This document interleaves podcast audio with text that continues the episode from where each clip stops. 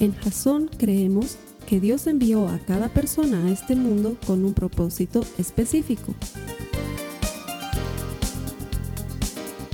Nuestra misión es ayudarte a que tengas una relación personal con Jesús y a través de ella encuentres ese propósito para tu vida. Queremos ayudarte a alcanzar ese propósito. Es nuestra oración que este podcast te ayude a tener visión, a tener jazón.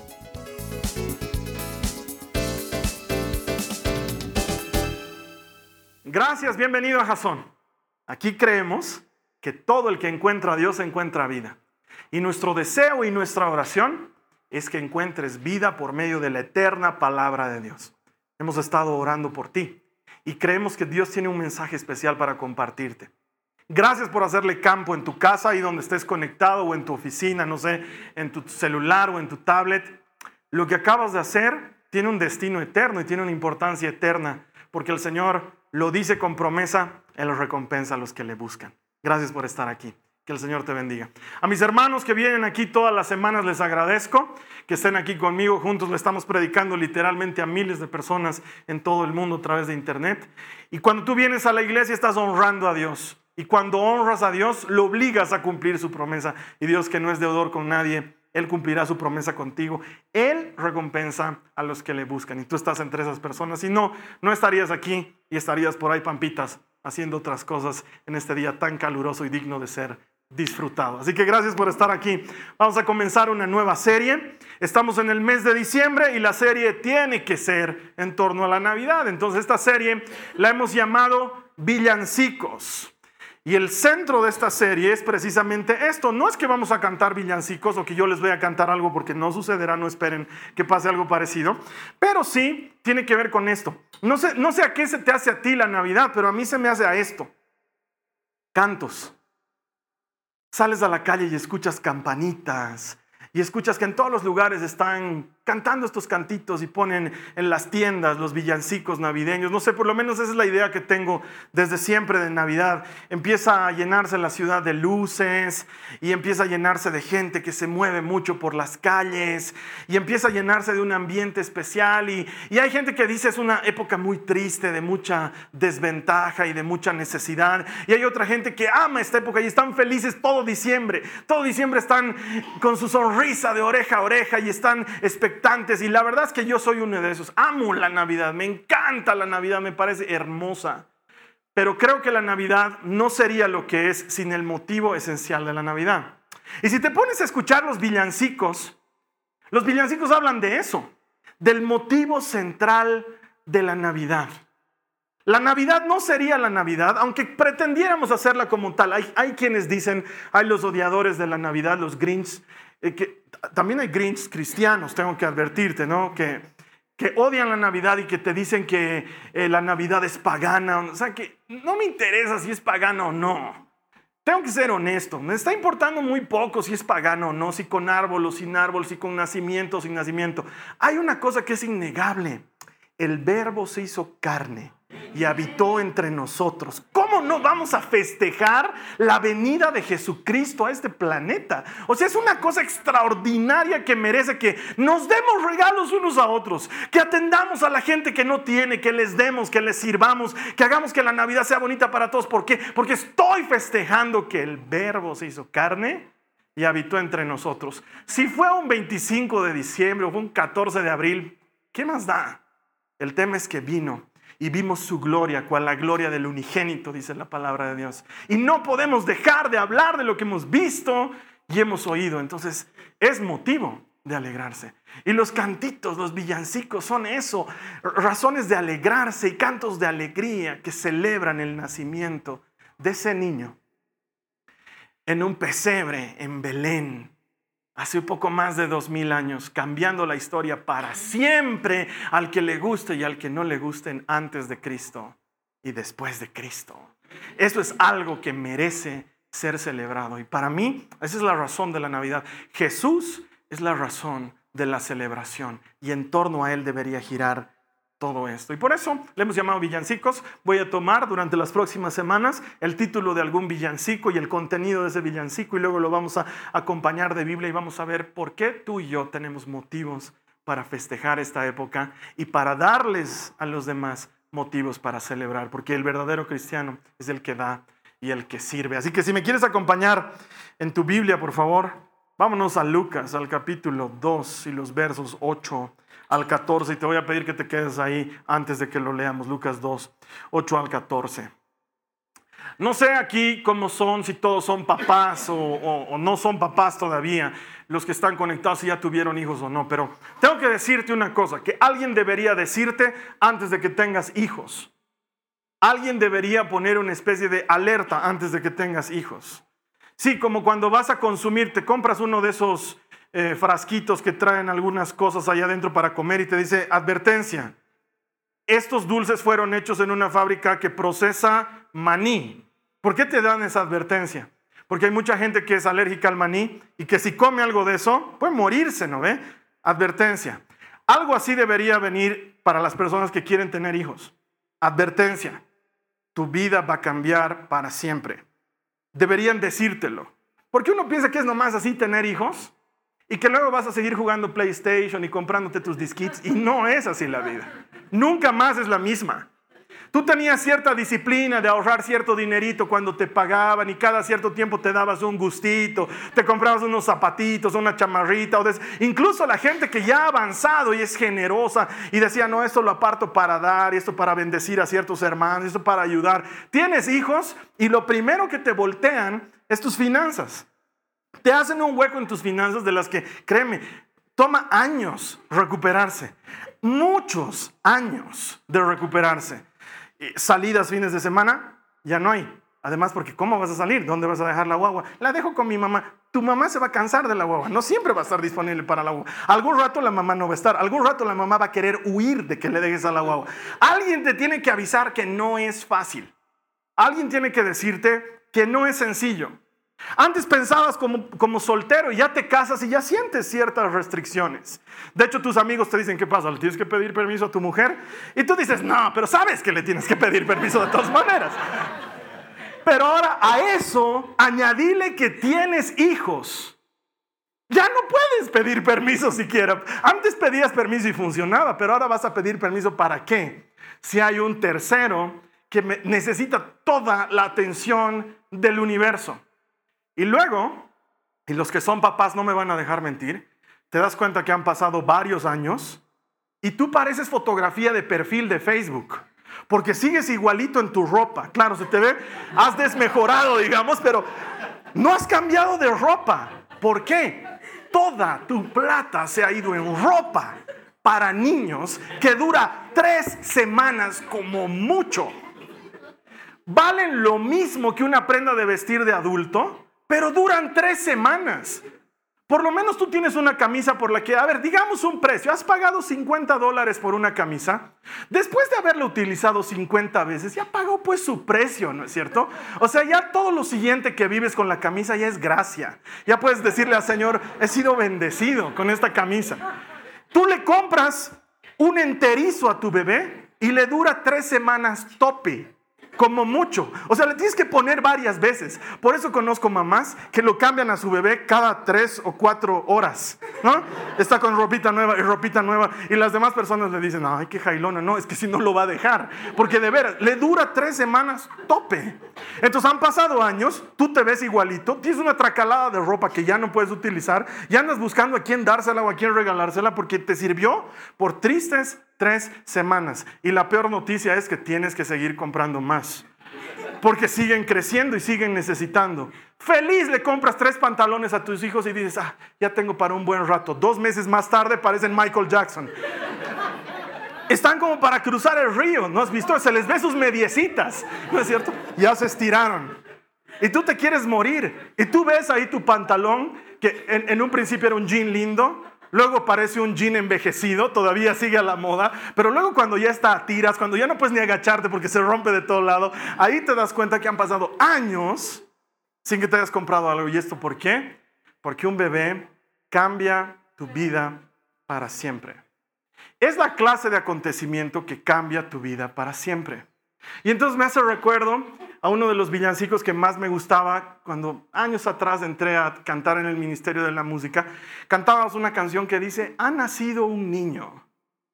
Y la canción dice eso, ha nacido un niño y va a nacer el sol, ha nacido el Salvador de los hijos del Señor. Y nos cuenta un poco la historia, no nació en un palacio ni, ni se viste como un rey, pero su reino es el mayor que hay y el amor es su ley. Me encantaba ese villancico y me ponía a pensar, ese nacimiento, ese sí que ha cambiado la vida para siempre.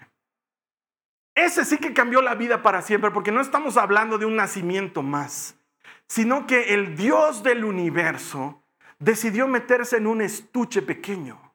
No sé si puedes entender esto, pero te imaginas a María agarrando a Jesús en sus brazos. ¿Cómo puedes agarrar en tus brazos al que creó los cielos y la tierra. Dice la Biblia que los cielos de los cielos no lo pueden contener y ahora está en mis brazos. Y muerde, lastima y huele mal. Y está aquí en mis brazos.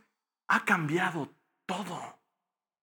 Porque Dios, que nada lo puede contener, que no lo podemos explicar ni lo podemos entender, se hizo carne y habitó entre nosotros. Alguna vez te lo he contado a manera de, ilustración, pero yo me imagino un poco eso. Cuando yo era chiquito con mi hermano jugábamos con nuestros muñequitos, teníamos unos GI Joes que eran de ese tamañito y jugábamos. Armábamos en el jardín toda la escena y empezábamos a jugar. Y como toma tanto tiempo armar, entonces luego ya estábamos cansados. Entonces estábamos por empezar a jugar y ya estábamos muertos de haber armado todo eso. Entonces decíamos, ya era de noche y los GI Joes tenían que dormir. Ya decíamos. Entonces los acomodábamos para que duerman y nos dormíamos con ellos. Y en mi cabeza yo era uno de ellos. Yo era un GI Joe más que estaba durmiendo porque al día siguiente había que atacar a Cobra. Entonces yo me dormía y soñaba. Había uno en especial que se llama Flint, que era uno que tenía su boinita negra hacia un lado y para mí era el mejor GI Joe del mundo. Yo era Flint. Mi hermano podía elegirse el GI Joe que quiera, pero Flint no, Flint es mío. Yo voy a jugar con Flint porque yo era Flint. Y en mi imaginación de niño yo entraba al juego y disparaba y manejaba tanques y yo era ese muñeco. Y el creador del universo no utilizó su imaginación, sino que lo hizo. Se hizo uno de sus muñequitos. Uno de esos que él miraba desde afuera, ahí abriendo el mar rojo, pidiendo maná o lloriqueando porque no estaban en Egipto. Ahora él se hizo uno de ellos y empezó a caminar entre ellos y a vivir entre ellos. Y su presencia, que no la puede contener nadie, de pronto estaba dentro de un estuche de carne y hueso, que tenía dolores a veces, que tenía hambre a veces, que tenía sueño, y empezó a caminar entre nosotros. ¿Cómo no va a haber cambiado la historia para siempre? El creador del universo estuvo entre nosotros y conoció nuestras miserias. Mira lo que dice Lucas 2, los versos 8 al 14. Dice, esa noche había unos pastores en los campos cercanos que estaban cuidando sus rebaños de ovejas. Es la noche que nació Jesús. De repente apareció entre ellos un ángel del Señor. Y el resplandor de la gloria del Señor los rodeó. Los pastores estaban aterrados y no me imagino que sea para menos. Pero el ángel los tranquilizó. No tengan miedo, les dijo. Les traigo buenas noticias que darán gran alegría a toda la gente. El Salvador, sí, el Mesías, el Señor, ha nacido hoy en Belén, la ciudad de David. Y lo reconocerán por la siguiente señal. Encontrarán a un niño envuelto en tiras de tela acostado en un pesebre. De pronto se unió a ese ángel una inmensa multitud, los ejércitos celestiales, el primer villancico de la historia que alababan a Dios y decían, gloria a Dios en el cielo más alto y paz en la tierra para aquellos en quienes Dios se complace. Esto me hace recuerdo un poco a mi, a mi María Joaquina. Ella ahorita está obsesionada con cierto, cierto aparatejo, juguete para Navidad. Y como que es medio complicado de conseguir, por lo menos en su imaginación de ella. Y un día entra a la casa, salió a jugar al parque y un día entra a la casa. Y entra gritando, mamá, papá, ¿qué ha pasado? Buenas noticias, buenas noticias. ¿Qué nosotros? Ya sé dónde hay el juguete que quiero. Y nosotros, ah, eso. Buenas noticias para ti. Eso mismo están haciendo los ángeles. Están buenas noticias. Ya no hay más condenación por nuestro pecado. Ha venido el Salvador.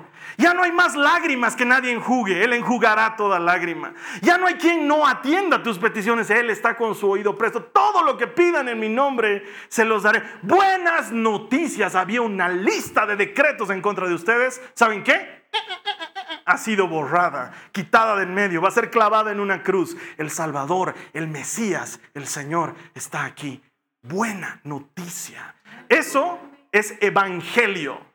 Así le llamamos. El Evangelio significa buena noticia y esa buena noticia es para ti y para la gente que conoces y para todo aquel que el Señor traiga cerca. ¿Cuántas personas tú conoces que necesitan una buena noticia? Ahí estoy metido en deudas, te tengo una buena noticia. Jesús es la respuesta. ¿Va a pagar mis deudas? Ah, probablemente no, pero te va a ayudar a salir del asunto y aprender a no volver a meterte en él. Estoy enfermo hace muchos años. Te tengo una buena noticia. Hay sanidad en la sangre de Cristo.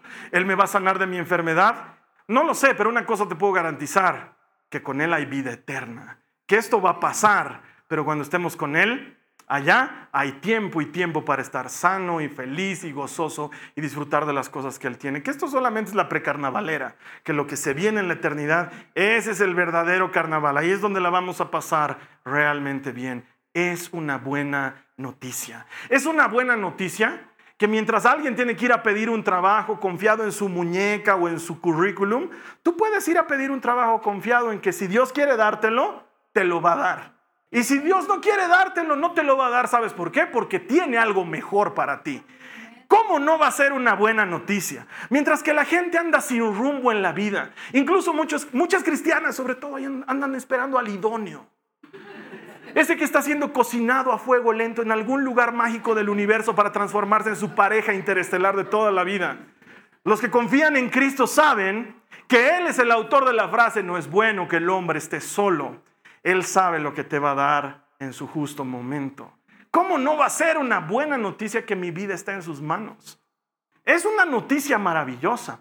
Con razón, Isaías, siglos antes de que naciera el Mesías, profetizaba sobre él de la siguiente manera. Acompáñame a tu Biblia. Isaías, el capítulo 9, los versos 6 y 7. Y voy a ir frase por frase. Comienza diciendo, pues nos ha nacido un niño. Un hijo se nos ha dado, se nos ha dado a ti y a mí. No es algo lejano, no es algo para otros, no es algo para el vecino, es algo que nos ha sido dado a ti y a mí. La llegada del Salvador te beneficia a ti y me beneficia a mí y deberías tomarla como tuya propia. No es una celebración nomás, no es una fiesta donde tiene que haber una comida especial. Es el recordatorio de que se nos ha dado a ti y a mí esperanza. Se nos ha dado a ti y a mí respuesta. Se nos ha dado a ti y a mí salvación. Jesús significa el Señor salva. ¿Y cuántos de nosotros estamos necesitando una ayudita y que Él nos salve de algo? Bueno, pues la Biblia dice, nos ha sido dado ese que salva. Se nos ha entregado a ti y a mí ese Señor que es salvación. Es tan tuyo como mío. Y puedes recibirlo y hacerlo parte de tu vida. Yo no entiendo a las personas que les dan un regalo y luego lo guardan y está ahí su regalo. Tienes una gran ventaja conmigo cuando me das un regalo. Siempre lo uso. No importa el regalo que me des, aunque no me guste, lo voy a usar. De hecho, mis papás me han regalado hace un tiempo atrás unos zapatos que no me gustan. Los he estado usando para cosas que no me gustan hacer, pero los uso. No entiendo a la gente que le dan un regalo y lo dejan ahí guardado. Y mucha gente hace esto con Jesucristo. El regalo está ahí, al alcance de la mano. Nos ha sido dado un Salvador. Usa ese tu regalo. Invoca la salvación del Señor en tu día a día porque te ha sido dada. porque te ha sido dada gratis, no porque nos hayamos esforzado, no porque hayamos venido cinco domingos seguidos a la iglesia, sino porque tanto ha amado Dios al mundo que te ha dado a su único hijo. Te ha sido entregado su único hijo. ¿Para qué? Para que si tú crees en Él, tengas vida eterna. Y sigue diciendo Isaías, el gobierno descansará sobre sus hombros. Si somos perfectamente honestos, no solamente Bolivia está viviendo en los últimos días cierto clima de inestabilidad, sobre todo política, pero seamos honestos, esto está pasando a nivel global. Tú ves las noticias y ves cómo Corea del Norte se está peleando con Donald Trump y Donald Trump se está peleando con Corea del Norte y cómo en Venezuela están pasando tanta necesidad y tanta escasez y cómo están habiendo disturbios. El otro día veía cómo nuestros hermanos de Miel San Marcos publicaban una serie de cosas para que oremos por Honduras, por las cosas que están pasando allá. Y si vas, buscas en todo el planeta, están sucediendo estas cosas y de repente te mueven un poquito el tablero y tú también entras en su sobra y dices, ¿qué va a pasar? ¿Y qué va a seguir sucediendo con nuestro país? Ahora sí esto se viene al bombo. Y la Biblia dice que el gobierno descansa sobre sus hombros. Los cristianos no tenemos por qué temer, porque sabemos que estamos en las mejores manos del universo. Te cuento un secreto. Nabucodonosor fue un emperador grande en Babilonia muchos siglos atrás. Fue un emperador de lo peor desalmado, idólatra. Lo más malo que te puedas imaginar era Nabucodonosor. Y sin embargo, el Señor decía de Nabucodonosor, nuestro Señor, nuestro Dios decía, mi siervo Nabucodonosor está aquí para hacer juicio y justicia de mi parte. Y los, israelitas escuchaban y decían, ¿en serio? ¿Por qué le llama mi siervo a ese desgraciado infeliz que merece la muerte? Te explico por qué. Porque no existe autoridad en la tierra que no venga del cielo. Dios es el que está en control del gobierno en su totalidad. Y cada gobernante dará cuentas a Dios del tiempo en que estuvo a cargo de cierto poder y de cierta autoridad. Y la autoridad está puesta ahí para dos cosas, esencialmente. Primero, para ponernos a prueba a nosotros y luego para enderezar nuestros caminos. Y enderezar nuestros caminos no siempre va a ser a buenas, porque solamente cuando pasamos necesidad nos damos cuenta que estamos faltos de Dios. Solamente cuando vivimos en tiempos de zozobra, luego el pueblo se pone de rodillas y clama a su Dios. Cuando las cosas están yendo bien y tienes buen gobernante, ni te acuerdas que necesitas que Dios gobierne tu país. Estas cosas que están pasando en nuestro país y en el mundo es para hacernos recuerdo que nosotros no deberíamos estar poniendo nuestras esperanzas en unas elecciones, en un voto o en una persona. Nosotros deberíamos estar poniendo nuestras esperanzas en Cristo sobre cuyos hombros está puesto el gobierno de toda la tierra. Y si Dios es por nosotros, dice la palabra, ¿Quién contra nosotros? ¿Qué me puede hacer el hombre si Dios está de mi favor? Dice David. Lo que nosotros debemos hacer es, en lugar de estarnos angustiando, ¿y por qué voto? ¿Voto? ¿No voto? ¿Lo hago? ¿No hago? ¿Por qué? No sé qué hacer. Busca a Dios. Confía en Él. Porque la Biblia dice que sobre Él, sobre sus hombros, descansa el gobierno eterno. Él es el verdadero rey. Él es el verdadero gobernante. Y todo aquel que esté gobernando en esta tierra, tarde o temprano, creyente o no, quiera creer que Jesús existe o no, le gusta o adore lo que sea que adore, tarde o temprano va a terminar dando cuentas del tiempo de poder que se le entregó en esta tierra. Pero yo he leído el final del libro y he visto el final de la película y al final te cuento que Jesús gana y Él siempre terminará siendo el único soberano y la única autoridad. Con razón Isaías decía esto, se nos ha dado un niño y sobre sus espaldas, sobre sus hombros descansa toda autoridad, todo dominio. Puedes estar tranquilo. Si has puesto tu vida en manos de Jesús, está en buenas manos. Tu futuro está seguro. Él se hará cargo. Puedes confiar en Él. La Biblia sigue diciendo, y será llamado consejero maravilloso. No sé qué te hace pensar esto, pero a mí siempre me ha llamado la atención lo extraordinario que es Jesucristo. Es maravilloso. No es cualquier persona. Nosotros vamos pidiendo consejo a cualquier hijo de vecino. Y por eso tomamos malas decisiones. Y la Biblia dice que tenemos un consejero maravilloso en Cristo. ¿No sabes si te tienes que quedar a vivir aquí o te tienes que ir a vivir a otro lugar? Pregúntale al consejero maravilloso. ¿No sabes si tienes que dejar tu dinero en el banco deberías retirarlo porque estás teniendo miedo? Pregúntale al consejero maravilloso. ¿No sabes lo que debes hacer en tal o cual situación de tu vida?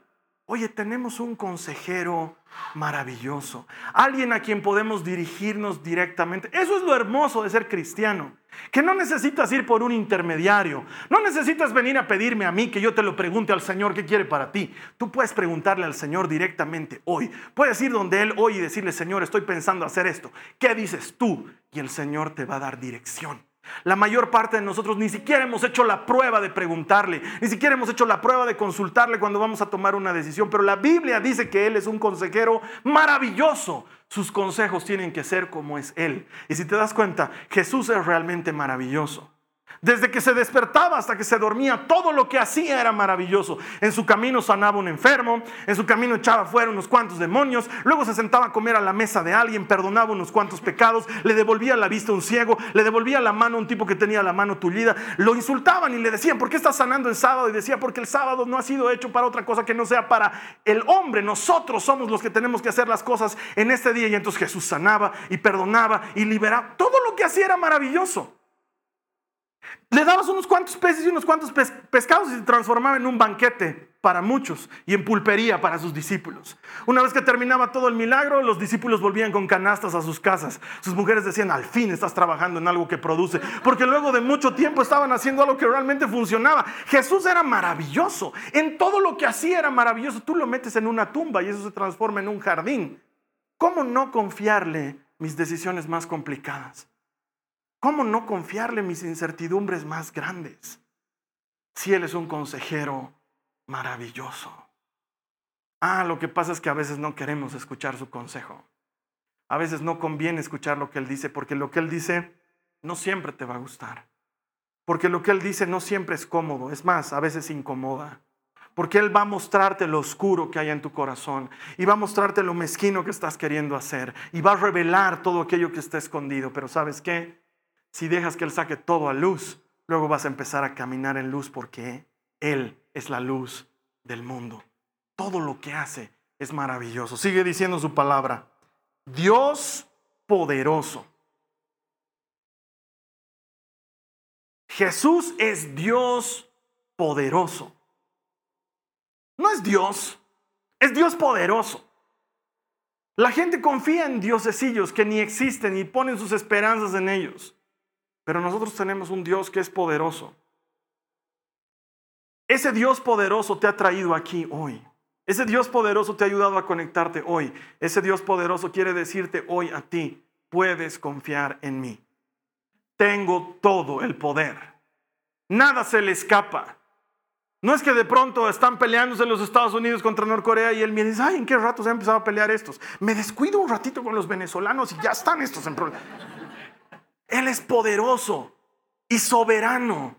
Y todas estas cosas están bajo su dominio. Yo no me lo imagino él transpirando diciendo, pobrecito este mi hijo, y está tres meses sin trabajo, ya no sé qué hacer.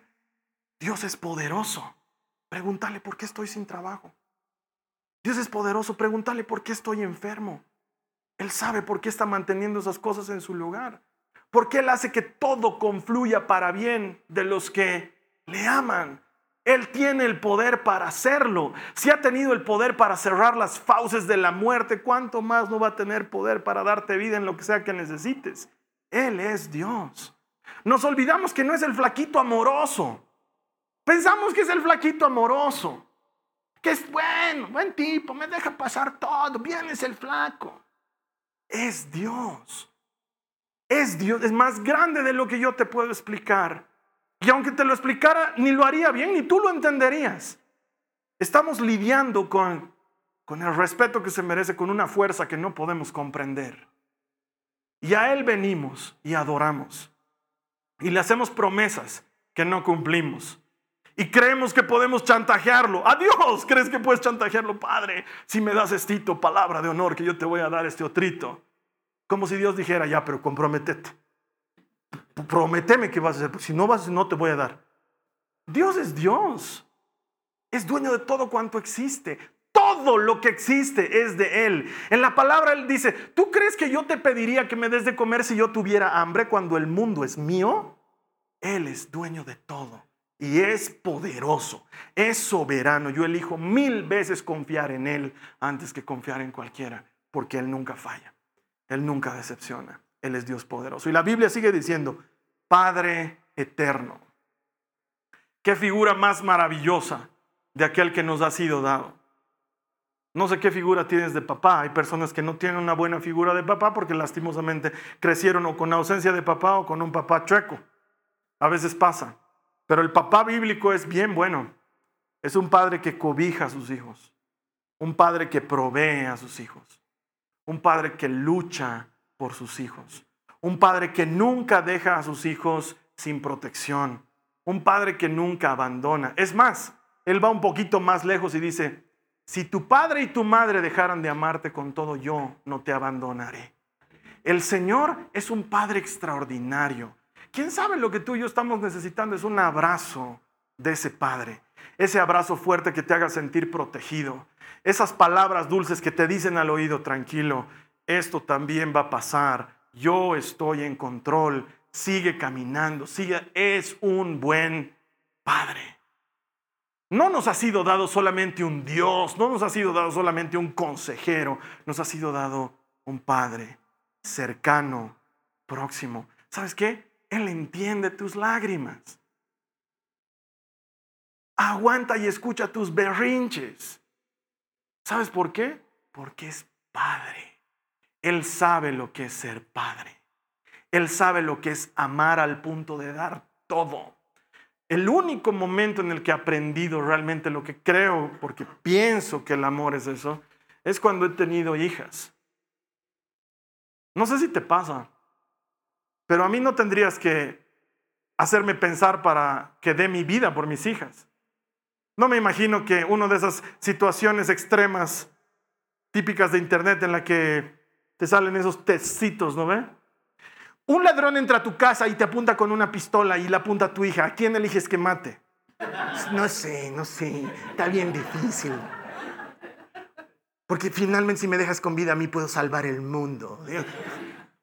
No la pensarías ni por un segundo. Cuando eres papá entiendes lo que es amar sin medida. Las mamás entienden bien esto. Entiendes lo que es quedarte sin comer para que tu hijo coma. Lo has debido hacer más de una vez. Has debido estar muerta de antojo de algo y tu hijo se lo comió. Y lo ves comerse eso. Y le dejas que se lo coma. Porque lo amas. Dios es el inventor de eso. Él dice, si ustedes que son malos saben dar cosas buenas a sus hijos, ¿cuánto más su Padre les dará todo lo que les pidan? Él sabe dar cosas buenas a sus hijos, porque es nuestro Padre eterno. Y finalmente dice, príncipe de paz. Mientras que al enemigo se lo conoce como el príncipe de las tinieblas, Jesucristo es el príncipe de paz. El que va sembrando paz por donde quiera que vaya. Ah, por eso mi apellido le da vuelta a tu apellido cinco veces. Paz. Cuando yo era chango en mi curso, no me decían Carlos ni Carlos Alberto, a mí me decían, y hasta ahora, el Coquito sabe que es hermano de uno de mis mejores amigos de colegio. ¿Qué me dicen Coco?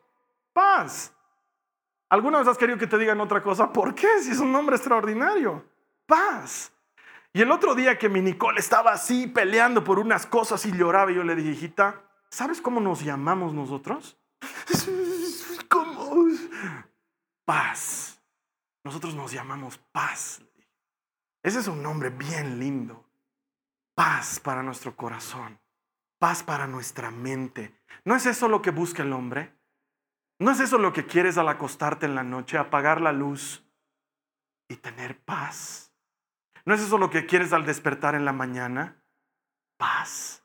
¿No es eso lo que estás buscando durante todo el día, en los ajetreos y los afanes del día a día? Llegar a ese momento en el que tengas paz. Jesús es el príncipe de paz. Cuando lo tienes a Él, la paz viene incluida, porque Él es el príncipe de paz. Uy, mira lo que nos ha sido dado. Nos ha sido dado un niño.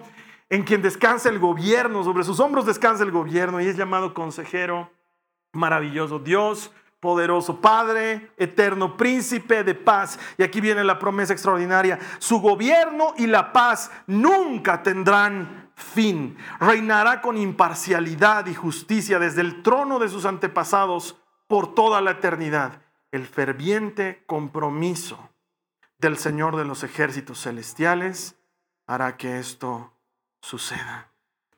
Esa es la promesa. Y quizás tú me digas, pero no estamos viviendo todavía ese gobierno y esa paz. Y ahí es donde tú y yo entramos en juego. Nuestra tarea, permítame que utilice un vocablo local, no es armar despelote. Es vergonzoso cuando los cristianos armamos despelote. Encima de que ya la gente está por ahí despelotada con las cosas que pasan en el país y en el mundo, los cristianos más estamos armando. No, los cristianos somos pacificadores. Dice la palabra de Dios, bienaventurados los pacificadores porque serán llamados hijos de Dios. Nos parecemos a nuestro papá cuando vamos repartiendo paz. La parte tuya y mía en todo este asunto es empezar a instaurar el reino de Dios en la tierra. Que empiece a funcionar porque Él ya es rey. Él ya gobierna, Él ya es el dueño de todo. Solo falta un poquito de tiempo para que el mundo se entere. Y tú y yo somos los encargados de llevar al príncipe de paz, con su gobierno de paz, a este mundo que tanto lo necesita. Entonces ahí donde tú vayas, sembra paz. Ahí donde tú estés, habla palabras de paz. Y mientras la gente está haciendo despelote, tú sembra paz y armonía y ayudarle a la gente a ver el reino de Dios en nuestras vidas. Y sé tú uno más de esos pacificadores. Y en esta Navidad, llévale eso a la gente. La Navidad se caracteriza por cosas extrañas, como familias peleando porque no saben si van a cenar en la casa de uno o en la casa del otro.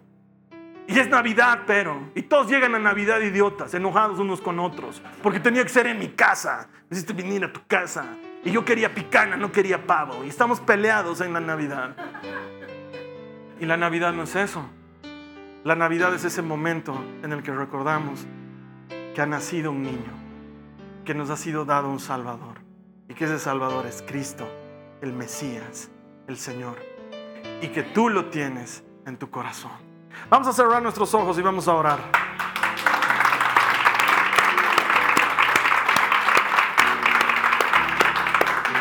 Te invito a que ahí donde estés cierres tus ojos y me acompañes a disfrutar de este regalo de Dios al mundo.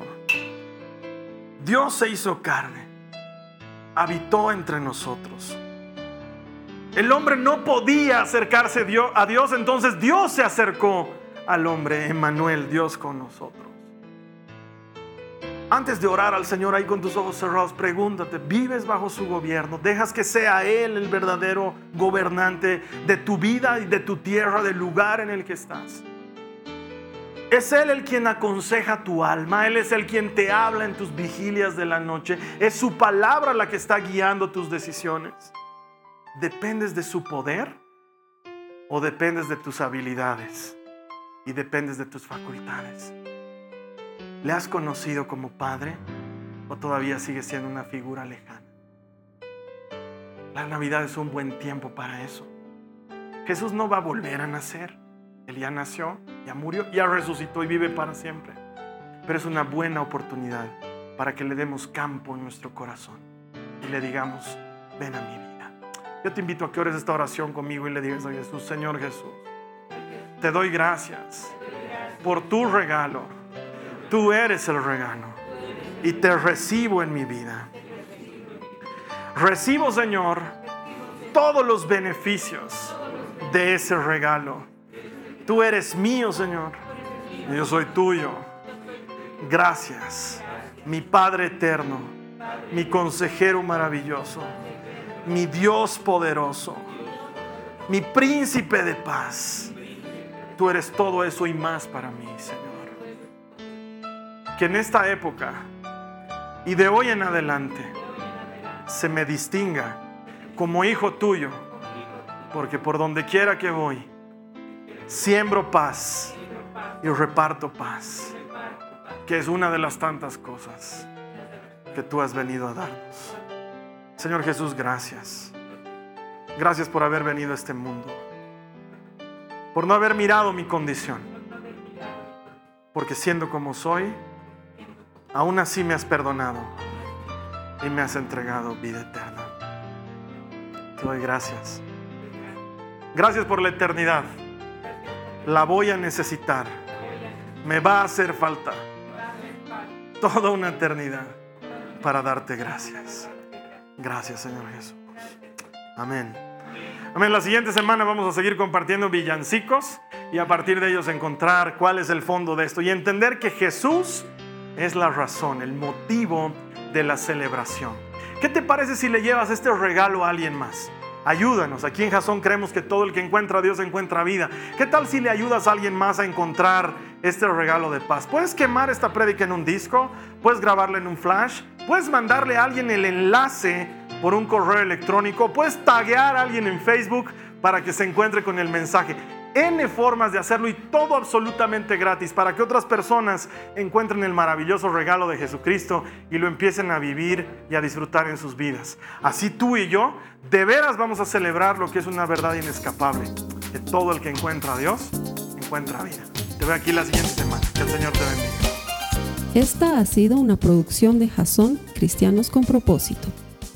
Para mayor información sobre nuestra iglesia o sobre el propósito de Dios para tu vida, Visita nuestro sitio web www.jason.info.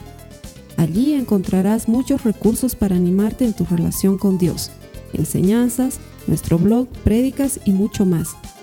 Te lo deletreamos www.jazon.info. También puedes visitarnos en nuestro sitio en Facebook www.facebook.com com barra jason.info.